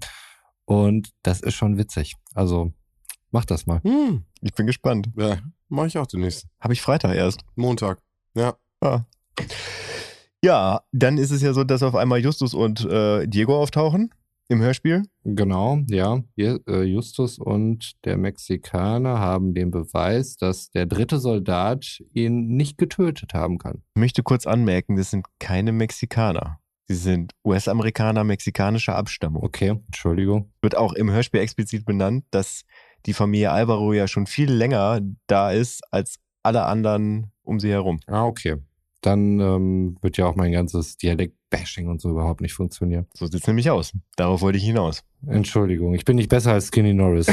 Ja, äh, im, im Buch ist es tatsächlich so, dass wir sehr viel noch um das über das Umland dann kennenlernen, äh, wo sie dann auch einen Smaragd finden, der zum, äh, der zum Schwert gehört, weil Don Sebastian anscheinend das Schwert an verschiedenen Stellen erstmal vergraben hat und dann festgestellt hat, nee, das ist irgendwie zu einfach. Und Justus hat nämlich da einen Brief, einen Tagebucheintrag von einem unwichtigen amerikanischen Soldaten gesehen, wo er benennt, dass er nachts quasi nach dem offiziellen Tod von Don Sebastian, Don Sebastian mit einem Pferd und einem Schwert bewaffnet auf dem Staudamm gesehen hätte. Und das ist dann der Moment, wo Justus dann nämlich die Erleuchtung hatte und äh, weswegen er nicht mehr im historischen Institut war. Aber da später mehr zu. Äh, aber das ist nämlich auch vollkommen irrelevant, diese ganze Story, die ich jetzt gerade erzähle, dass, dass sie irgendwo einen Smaragd gefunden haben, weil das findet im Hörspiel nicht statt. Ich will nur sagen, dass dieses vor den Leuten weglaufen, vor diesen drei Cowboys, ist im Buch über, also über wirklich über 20, 30 Seiten so und äh, auch ziemlich spannend beschrieben, wie ich finde. Aber es funktioniert trotzdem, finde ich, so im Hörspiel. Diego ruft ja, ich weiß, wo wir uns verstecken können. So, dann laufen sie halt in den Versteck, trauen sich da raus, versuchen ganz vorsichtig halt über den, über den Hügel zu kommen und dann kommen die drei Cowboys an und haben sie halt gesehen und Mhm. verfolgen sie dann. Genau. Ich finde, das funktioniert im Hörspiel auch richtig gut. Auch wie sie später zu Justus kommen. Dann wirklich, wir werden wir verfolgt. Das äh, finde ich, merke ich total. Ja. Hast du es auch gefühlt, Roman? Ich habe eine Verfolgung gefühlt, ja. Geil. Was ich nicht verstanden habe, als wir dann irgendwann in der Höhle waren, äh, waren irgendwie so Blubbergeräusche, wurden da eingespielt. Das hat mich irritiert. Zumindest so weit irritiert, dass ich es mir notiert habe. Blubbergeräusche in der Höhle? Mhm, ja. Also grundsätzlich regnet es ja. Es regnet die ganze Zeit. Ich möchte das immer Ich wieder finde, ja, ich finde, dass es im Hörspiel nicht äh, so rüberkommt. nicht. Also, äh, also diese Höhle, die ist halt durch einen Erdbeben f- zu Zeiten von Don Sebastian verschüttet worden, weswegen er auch nie gefunden wurde. Und äh, seitdem ist diese Höhle zu. Und nur durch die wasserfallartigen Regenfälle ist es dazu gekommen, dass halt Hänge abgerutscht sind, dass, dass sich halt die ganze Struktur der Landschaft halt verändert hat. Ist es halt so, dass die, dass die Öffnung wieder, wieder freigeschwemmt wurde. Es ist halt alles matschig und dadurch sind sie halt da reingerutscht. Also bis auf Justus, der bleibt halt kurz stecken. Was übrigens dann auch im Hörspiel verändert wurde. Im Hörspiel ist es nämlich so, dass erst Peter unten ist, dann Justus nachgeschoben wird und dann Bob und Diego kommen. Im Buch ist es so, dass Peter, Bob, dann Justus von unten von Bob gezogen und von Diego oben gedrückt und dann Diego. So, Roman, es tut mir mega leid, aber an der Stelle muss ich einmal reingrätschen. Es war für mich nämlich wirklich eine ganz, ganz, ganz, ganz tolle Szene. Und ich weiß nicht, ich gucke in Götz Richtung TKKG und das Drachenauge. Sagt ihr was? Film. Ja, genau. Der Film, der TKKG. Mhm. Ähm, für mich natürlich TKKG Feind, absolut Feind. Aber da haben sie aus meiner Sicht diese Folge in bestimmten Facetten eins zu eins wiedergespiegelt. Die werden so in Treibsand gezogen und auf einmal ist eine Person weg und dann ähm, hüpfen die anderen Leute so nach. Es ist keine Verfolgungssituation, aber sie kommen dann trotzdem dazu, äh, in diesen Treibsand gezogen zu werden und kommen halt in die unteren Katakomben und da passiert halt dann äh, das Abenteuer. Ist ein deutsches Pendant, ist ein gleichnamiges Detektivding, aber natürlich die Goonies auch an der Stelle. Und ich finde, dieser Abenteuercharakter, finde ich, kommt genau da so durch. Also, das ist eine Höhle, die ist seit Jahren verschüttet und die wird nur, wenn dieses Wasser so hoch steht, wird diese Höhle sichtbar, überhaupt möglich zu erreichen. Und finde ich richtig, richtig gut dargestellt. Und das, äh, finde ich, wird nochmal durch diese Filme nochmal ganz, ganz anders bebildert. Und für mich war das so ein Kindheitsding, dass ich TKKG geguckt hatte. Und ähm, das halt so diese Parallele für mich in dieser Folge ganz klar zu finden ist. Jetzt für mich das Interessante.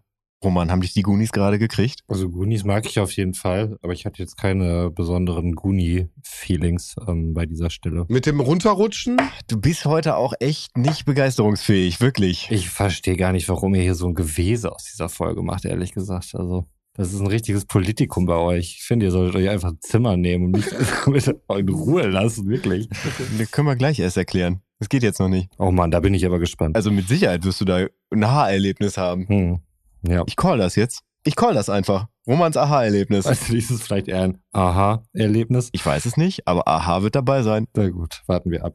So, haben wir schon über das menschliche Skelett in alter amerikanischer Uniform gesprochen? Ja, eins. Roman, eins. Das sehen Sie zunächst auf jeden Fall. Es hat ein Loch im Schädel. Das ist korrekt. Das ist krass, auf jeden Fall. Das muss wohl einer der Soldaten gewesen sein, die hinter Dios Großvater her waren. Don Sebastian, für mich nochmal in Klammern gesetzt. Ur-Urgroßvater, aber ansonsten. Ja, ich habe ja auch nur, ja, gut. Ja, Entschuldigung. Da habe ich mal nicht recht gehabt. Ausnahmsweise einmal hier in dieser Folge. Die anderen beiden Skelette sind auch da, wenn das eure Frage war, auf die ihr hinaus wolltet. Und sie äh, finden dann noch einen Gang und ähm, dort ist dann auch ein Skelett in mexikanischer Kleidung zu sehen, ähm, mit silbernen Conchos. Das hat es Sven ja schon erklärt, ne, was Mhm. Conchos dann genau sind. Und die Frage ist natürlich, wo ist das Schwert? Ach, vielleicht hat Pico ja gar keine Conchos im Hörspiel und das ist da äh, der Punkt, wo Conchos auftauchen. Mein Fehler. Aber es taucht auf. Mhm. Merkst du, wie deine Argumente So. bröckeln? Jetzt merkst du's? Im Buch übrigens werden sie durch den anhaltenden Regen und die Erdrutsche tatsächlich verschüttet und lebendig Und begraben sind tot. Drei Fragezeichen zu Ende. Okay, das war's. und sind mehrere Stunden da drin und übernachten auch in der Höhle. Das erklärt auch gleich, warum Mr. Shaw da ist, aber später. Jetzt haben sie erstmal ein mexikanisch aussehendes Skelett vor sich stehen. Und also im Buch suchen sie dann alles ab und überlegen sich dann, Mensch, also wenn ich sterben würde und ich möchte meinem Sohn noch was mitteilen, dann schreibe ich ja wahrscheinlich irgendwo was hin. Und dann überlegen sie erst, ob er das nicht vielleicht mit Blut gemacht hat, weil er sowieso geblutet hat, finden dann aber nichts. Und dann irgendwann findet Diego einen kleinen Krug. Was auch im Hörspiel passiert. Aber im Hörspiel passiert halt alles sehr viel schneller. Ja. Da hat man keine Zeit, halt irgendwie 16 Stunden zu überbrücken. Genau das. Weil man das ja durch den einfachen Einsatz einer Zwischenmelodie hätte darstellen können. Aber dann wären wir natürlich äh, viel zu krass an die 55 Minuten rangekommen. Also von daher alles gut. Nö. Möchte nicht sagen. ja 42 Minuten noch was, also da hätten wir wirklich ein bisschen Luft gehabt bei der Folge. Ja, hätte man da unten ein bisschen suchen können. Aber so haben die jetzt halt einen Eimer mit äh, oder ein Gefäß mit angetrockneter Farbe, die ja tatsächlich noch relevant wird im Verlaufe des Falles. Die ist ja der Schlüssel, würde ich fast schon sagen. Und mit dieser Farbe hat Don Sebastian etwas an die Wand geschrieben. Und zwar, Roman? Asche, Staub, Regen, Meer. Ja. Im Original, also im, im Buch übrigens auf Spanisch, weswegen äh, Diego sie vorlesen muss. Okay. Was bedeutet das? Man weiß es noch nicht genau. Peter möchte auf jeden Fall raus aus der Höhle und sie kriechen dann auch dort wieder raus.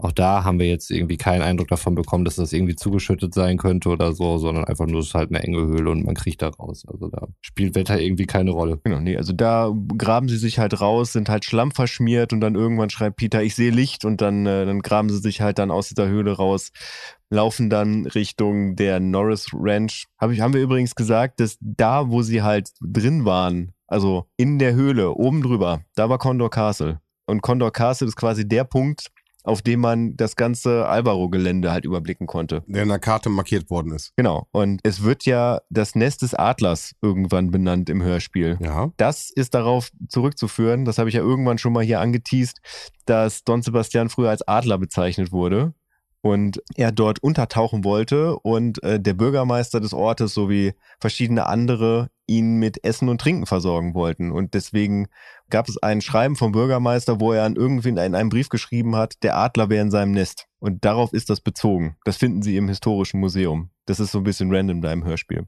Das ist mir da aufgefallen, dass das ja trotzdem übernommen wurde. Sie gehen dann halt zur Hacienda und da ist, also im Buch ist da Mr. Andrews und Mr. Shaw und Titus Jonas, beziehungsweise Titus Jonas ist noch ein bisschen weiter weg. Im Hörspiel ist nur Mr. Shaw da. Und der Sheriff. Und der Sheriff und äh, Kommissar Reynolds nicht? Nee. Okay, dann ist da nur der Sheriff und Mr. Shaw da. Hat sich keiner gefragt, warum Mr. Shaw da ist. Das ist halt Tierfilmer.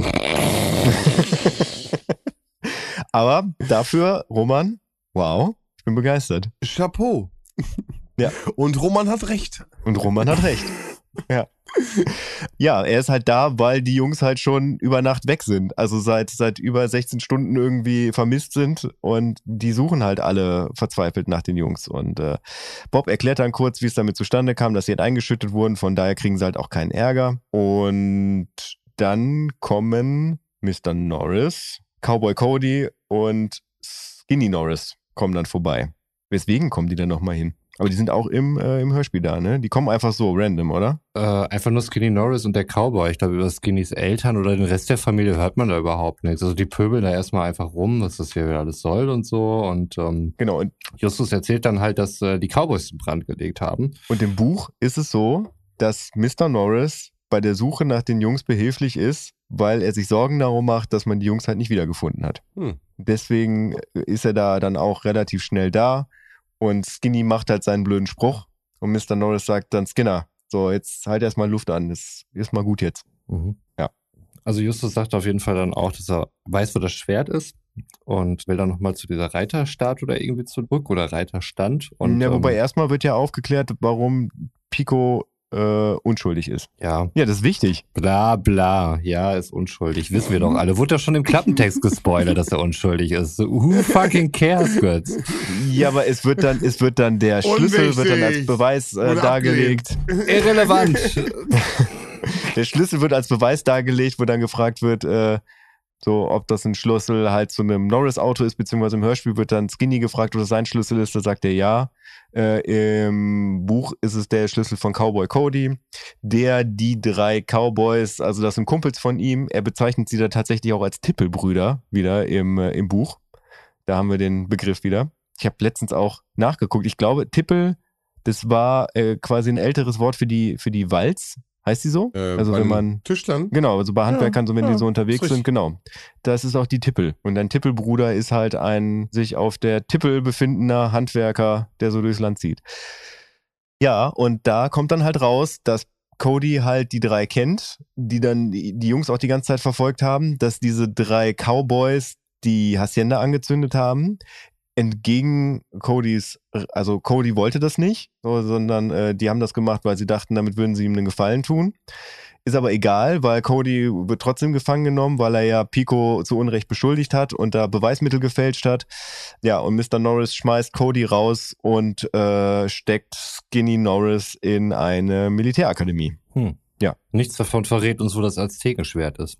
Denn darum geht es jetzt. Genau, jetzt, jetzt darfst du nämlich endlich anfangen, Ja. wo das Cortes-Schwert ist. Okay, also sie gehen das nochmal durch, hier mit Asche und Staub und so und äh, merken dann, hey, es gibt doch hier diesen christlichen Ausspruch, Asche zu Asche, Staub zu Staub. Die Worte aus der christlichen Begräbnisliturgie. Hm, ja, Mhm. unsere Lieblingsliturgie auf jeden Fall.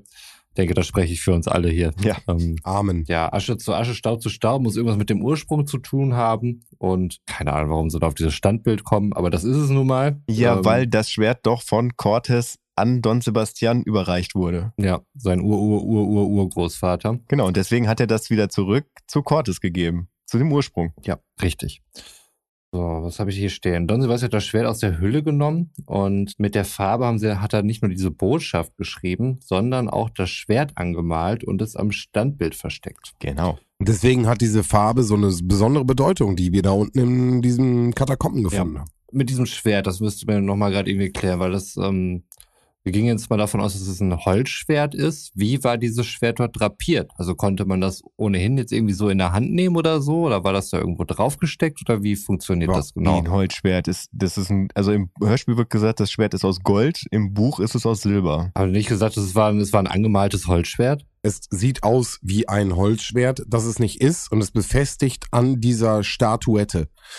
Und dann kratzt ja jemand das ab und dann sieht man, dass Gold oder Silber drunter ist. Ja, ja, genau. Ja, im, im Hörspiel ist es Gold, im Buch ist es halt Silber. Also das war, das war da auf dieser Statue Die quasi, ganze war da in der Zeit. Hand drinne Die- und es kam nie einer auf die Idee, das mal Genau, abzunehmen es war- sagen, hm, ist ganz schön es schwer war für wie eine Holz Statue. oder so. So, die steht da, weißt du? Okay. Also es wird ja auch irgendwann im Hörspiel gesagt, wow, Cortes ist euer Wahrzeichen, da könnt ihr stolz drauf sein. Also dieses Standbild ist ja Genau, heilig. es wird nicht angefasst. Das fasst niemand an. Das steht da einfach wie so ein Denkmal halt. Und dann kommt Justus und sagt, hey, da ist das Aztekenschwert. Das hat er die ganze Zeit in der Hand. Und dann wird es abgenommen. Und dann wird die Farbe abgekratzt und dann wird gesehen, es ist in unserem Hörspiel ist es Gold, bei Götz ist es Silber. Und dann kommt das Gold zu Vorschein. Die Probleme der Alvaros sind dadurch gelöst. ähm, es konnte an die mexikanische Regierung verkauft werden, zum sehr guten Preis. Schulden sind bezahlt, alle happy. Also, nicht nur die, Du kommst doch nicht raus. nicht nur sind alle happy. Das ist ein Gesicht, das, ihr müsst die Gesichter heute sehen. Ich habe heute einmal Götz gesehen, der einmal komplett, äh? Und ich habe einfach Roman, der mich die ganze Zeit anguckt. Wie lange noch? okay, es wird super. Ja, das Götz, dauert jetzt noch bitte. ein bisschen, weil da passiert noch sehr viel im Buch. Götz, Lehnt euch your zurück. part. genießt die Show. Nee, es geht da, da relativ schnell, aber es ist halt so, dass ähm, Mr. Norris vorher angekündigt hat, also ich habe ja eben schon gesagt, dass der Don Emilio Paz da rausgenommen wurde als, als Figur, derjenige, der ihm das Geld geliehen hat und der konnte sich dann quasi, weil er auch Schulden hat, äh, das Ganze nicht mehr leisten, auf die Rückzahlung zu verzichten und hat deswegen die Hypothek an Mr. Norris überschrieben, der äh, dann zwangsräumen wollte. Und als Mr. Norris dann mitgekriegt hat, dass das alles durch das Feuer passiert ist, was quasi in Auftrag seines Mitarbeiters gelegt wurde, hat er gesagt, nee, so will ich nicht an die Sache rankommen. So, ich lasse euch jetzt erstmal die, die Hacienda und da war das Schwert noch nicht gefunden. Und im Anschluss daran haben die dann halt ihre Schulden abgetragen und Mr. Norris hat den Alvaros auch für relativ kleines Geld seinen Teil des Landes da verkauft, weil er festgestellt hat, fuck, das sind ja Mitarbeiter von mir gewesen, die einen Brand gelegt haben. Wenn halt die Alvaros mich verklagen, so, dann könnte es passieren, dass ich ganz schön viel Ärger kriege. Deswegen hat er die dann halt quasi so, hat er sich so freigekauft, damit er dann keinen Stress mehr hat. Die Alvaros haben halt wieder massig Land, können Landwirtschaft da äh, betreiben, haben sich auch neue Geräte gekauft. Und dann kommt jetzt ein sehr schöner Satz von Alfred Hitchcock, weil da gehen sie am Ende hin und damit, keine Angst, werde ich das Ganze auch abschließen. Und zwar geht es darum, dass Diego und Pico sich halt überlegen, an wen sie das Schwert verkaufen. Also am Ende ist es halt die mexikanische Regierung, aber sie nehmen sich halt ein paar Tage Zeit. Und ähm, damit sie aber schon ihre Schulden begleichen können, beziehungsweise es geht ja auch darum, dass Pico ja immer noch im Knast ist, dass er seine Kaution bezahlen kann, holen sie sich einen Kredit von der Bank, die natürlich jetzt willig sind, denen halt einen Kredit zu geben, weil die haben ja wieder, äh, wieder was in der Hand, was im Prinzip eine Sicherheit darstellt, nämlich das Schwert. Und dazu sagte Mr. Hitchcock sehr großzügig, meinte Mr. Hitchcock, leicht verächtlich. Immer dasselbe. Banken sind wie Kunstmäzene. Das Geld rücken sie heraus, wenn man nicht mehr darauf angewiesen ist. Und damit schließe ich den Fall. Und selbst das bringt dich nicht zum Grinsen rum. Aber was ist denn los mit dir? Weiß ich nicht. Das war alles sehr lang. Und äh, wenn wir jetzt gleich zu meiner Wertung kommen, Warte, ich frage euch, habe ich euch, nee, ich frage euch nachher mal, wie ihr das damals in eurer Kindheit und so, nur das will ich ja irgendwie nicht. Mach's kurz, mach's kurz, mach's kurz. Ja, es wäre ein Stück grad tausend Tode. Fazit, es ist, die Folge ist kurz, sie hat viele klassische Elemente, irgendwelche Leute, die wir vorher nicht kannten, haben irgendein Problem, das wird gelöst innerhalb dieser Welt, alles gut. Hat mich jetzt aber jetzt auch nicht so krass umgehauen. Also eigentlich war es für mich halt irgendwie eine Standardfolge, 367. So, sie hat Was? mir... Was? Nochmal, was? Ich habe sie gehört, ich habe sie gehört. Standardwertung, 367. Nein. Sie hat mir nicht sonderlich äh, wehgetan, hat mich jetzt aber auch nicht umgehauen. Hätte ich gewusst, dass sie so eine Diskussion nach sich zieht. Also die, die könnte jetzt nochmal, Sven, du hast mich mal gefragt, ob diese ganzen Diskussionen eigentlich ähm, Auswirkungen auf die Wertung haben. Ich war heute kurz davor, minus fünf da nochmal dran zu schreiben, weil ich das so ätzend fand. Wie, wie, wie viel Zeit. Nee, du musst, äh, ey, wenn du da nicht dass die Zügel in die Hand nimmst und da vielleicht auch mal irgendwie was zu sagst und da irgendwas hinterfragst, dann. Dann muss ich aber die ganze Zeit sagen, Götz, halt mal die Fresse jetzt. nicht reingrätschen. Das kann ich auch nicht machen. Das ist doch der USP, dass du das Buch wissen, aber es ist an so vielen Stellen irrelevant. Ich weiß gar nicht, warum ihr euch wegen dieser Folge streitet. Ehrlich nicht. Die ist doch so egal. Also, also, du hast jetzt eine 367 gegeben. Ja, aber macht noch so weiter, das wird eine 362, Freundchen. Ich finde sie halt richtig kacke und Sven findet sie halt richtig gut. Ich finde sie richtig toll. Ich finde sie richtig toll. Ich fange auch direkt an. Äh, für mich in der Kindheit war es einer der, mit einer der ersten Folgen, die ich hatte. Äh, wird für mich ewig in meiner Top 10 drei Fragezeichen sein.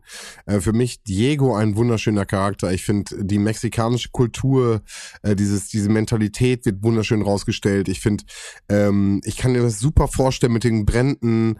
Ähm, wie gesagt, die Visualisierung von Goonies und TKKG dann irgendwie in meiner drei Fragezeichen Welt zu sehen. Diese Folge ist für mich ein, ein, ein Juwel, eine ganz, ganz tolle Folge. Und ähm, ja, ich äh, hätte mir eine weitaus bessere Wertung gewünscht. Deswegen versuchte ich am Anfang auch so ein bisschen die Ungereimtheiten auszumerzen, gerade weil du natürlich auf dich, äh, auf deine Aufzeichnung besonnen hast. Aber ähm, naja, für mich eine ganz, ganz, ganz tolle Folge. Ja, Top 10 würdig aus meiner Sicht. Und deswegen leider diesmal nicht dabei. Und ich gebe Amman Götz. Ja, also in Zahlen, Sven hat dem Ganzen eine 380 gegeben und ich, also bin davon ausgegangen, dass du ihm eine 373 gibst, weil ich davon ausgegangen bin, dass du deine Aufzeichnung hast, die Folge aber nochmal komplett hörst. Ja, genau. Und, und ich das dann super geil ja, finde, die, die, und, und, dann, und dann, dann daraus, weil du, äh, weil du im Prinzip schon deine ganzen Aufzeichnungen hast und deswegen das weitaus besser verstehst, einfach mit einem guten Gefühl da rausgehst und dem ganzen Scheiß dann halt irgendwie eine unglaublich gute Wertung gibst. Von daher, mhm. ich finde sie, du, du hast sie überbewertet. Ich finde Boah. auch, die 367 ist überbewertet. Das ist krass ich weiß ich nicht. Ich finde, diese, diese Folge hat so viele Plotholes. Also das Buch, das hat so viel Spaß gemacht. Also das hat's mir echt gerettet. Und dass ich auch wirklich gerne halt über die Folge heute gesprochen habe. Ich finde, es fehlt ein Gegenspieler so wirklich. Äh, natürlich gibt es welche, aber die tauchen mir irgendwie viel zu selten auf und werden auch nie wirklich gefährlich.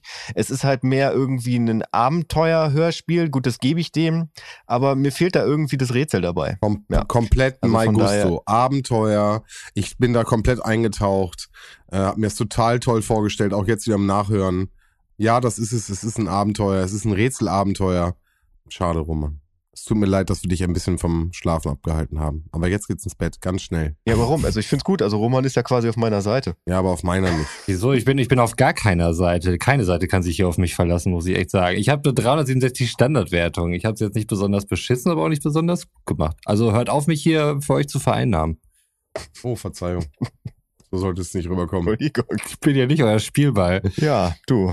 Ähm, und in diesem Sinne verabschieden wir uns jetzt. Ja. äh, ja, hat mal wieder Spaß gemacht, oder nicht? Ich glaube, es wird nicht besser.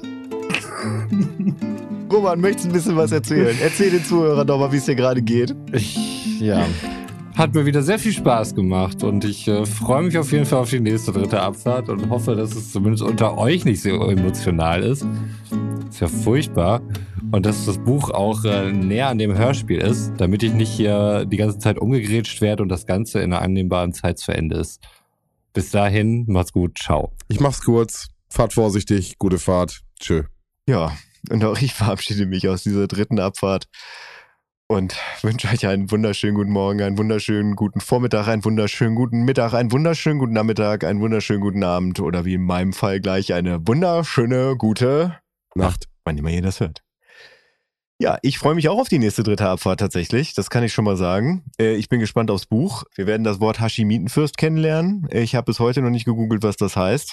Du kannst es ja vielleicht mal machen, Roman. Hm. Von daher bin ich Mega gespannt darauf, was das Aufgaben heißt. zum Ende. Passt perfekt. Das wird super. Oh. Und äh, ich kann schon mal sagen, die, das Zeichnen des Covers wird mir sehr große Schwierigkeiten oder ich habe es schon mal probiert. Das ist wirklich nicht einfach, denn äh, es wird eine Spinne sein und ich hasse Spinnen. Gut. In dem Sinne, schlaf schön, Roman. In dem Sinne, Spinne. Tschüss.